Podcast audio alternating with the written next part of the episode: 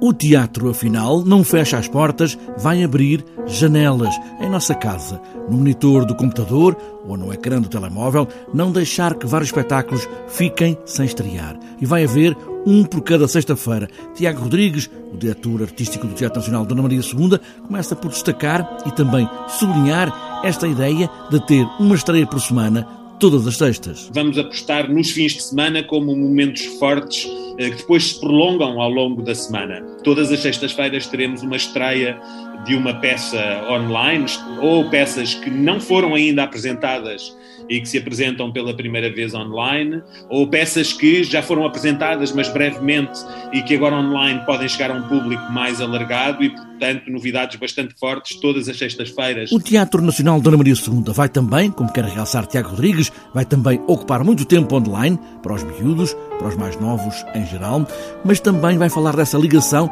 dentro do teatro entre a nova e a mais velha geração. E aos domingos um projeto novo dirigido pela jornalista Maria João Guardão, que se chama Corrente de Transmissão, que é tentar dar visibilidade no online a uma coisa que vemos acontecer muito nos bastidores, no palco, eh, nos corredores do Teatro Nacional Dona Maria II, que infelizmente neste momento estão vazios, que é a relação de transmissão entre os saberes de artistas e técnicos mais velhos, mais experientes, e os mais novos, que trabalham muito também com o Teatro Nacional. A carta de Mónica Calha está agora em cena, mas online, depois de ter estado na sala principal de Dona Maria II, a Sala Garrete. Esteve três dias, apesar de tudo, em cena, ah, porque ainda tivemos a presença de espírito de antecipar as suas apresentações com duas antestreias Uh, muito graças ao, ao, empenho da Mónica Calha e da sua equipa. Uh, o espetáculo foi apresentado três vezes, mas não pode estar a cumprir a sua carreira, devia estar agora em cena